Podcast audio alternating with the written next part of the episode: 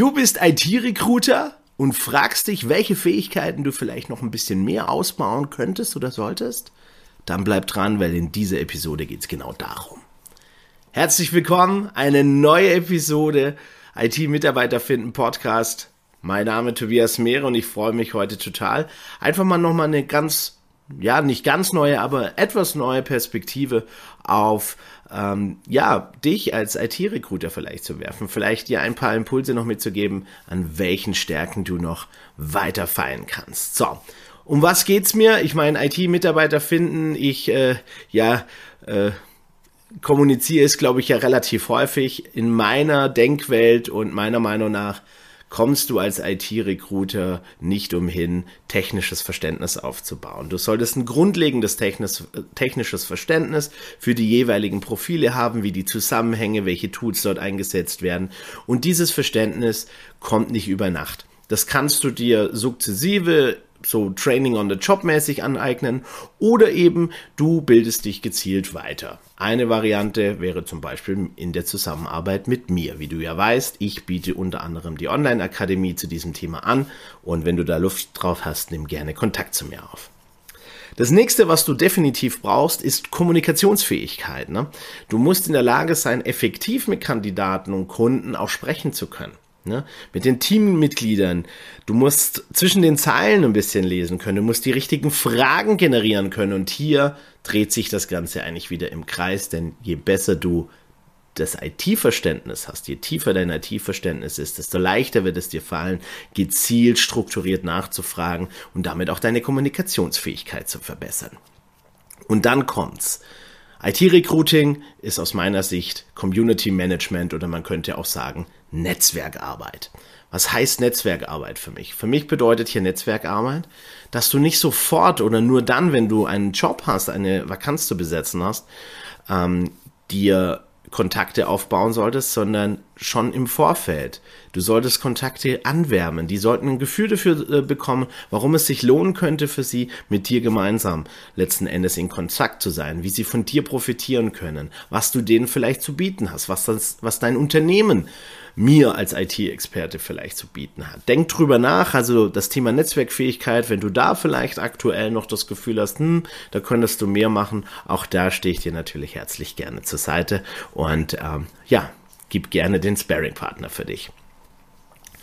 Zeitmanagement. Zeit ist natürlich so ein Thema, ne? wir haben nie genüg, genügend. Tatsächlich haben wir alle die gleiche Zeit. Die Frage ist, wie wir sie nutzen. Und deshalb ist es wichtig, dass du auch in der Lage bist, ähm, sage ich mal, so mehrere Bälle zu managen, wobei ich jetzt hier damit nicht meine, äh, Multitasking zu betreiben, weil das ist äh, tatsächlich, ähm, glaube ich, ein Irrglauben. Aber ähm, dass du Prioritäten setzt, dass du dich vielleicht auch fokussierst, also dass du vielleicht nicht jede Vakanz mit dem gleichen Eifer bedienst, sondern dass du dich vielleicht auch spezialisierst und damit dein Zeitmanagement vereinfachst. Was dem Zeitmanagement auch zuträglich sind, sind zum Beispiel Instrumente wie ähm, Bullet Journaling, dass du äh, Sachen, die du in deinem Kopf hast, was du noch vorhast, vielleicht auch strukturiert letzten Endes in dein dein Journal bringst, dass du Erfolge feierst, dass du ne, auch aus negativen Denkspiralen rauskommst und damit nicht zu viel Zeit verplemperst, dass du vielleicht auch dein Mindset ein bisschen bearbeitest, damit du nicht Prokrastination betreiben musst. Ne? Und all das sind natürlich Elemente, auch die helfen dir sicherlich dabei, ähm, im Endeffekt ähm, deine Fähigkeiten zu stärken und noch erfolgreicher, noch souveräner und noch schneller letzten Endes sowohl deine Teams, deine Kunden, wie aber auch die Talente da draußen glücklich und zu deinen Fans zu machen. Last but not least, ich glaube, das äh, hast du schon längst gemerkt und ich glaube, die meisten, die im Recruiting unterwegs sind, ähm, haben das tatsächlich schon sehr häufig das Thema Empathie, ne? sich einzufühlen in die Welt des Gegenübers, in die Bedürfniswelt, was treibt die um, was ist vielleicht auch, ne, was nervt die, ne?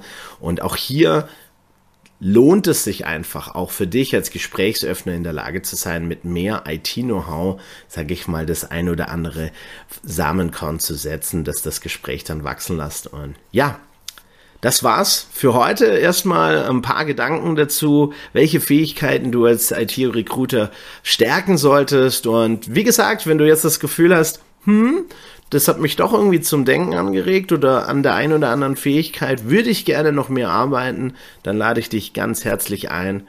Meld dich bei mir, schreib mich an auf LinkedIn oder ähm, schreib mich per E-Mail an kontakt at tobiasmeere.de und ja, ich melde mich dann bei dir und dann ähm, können wir besprechen, wie ich dir da zur Seite stehen kann.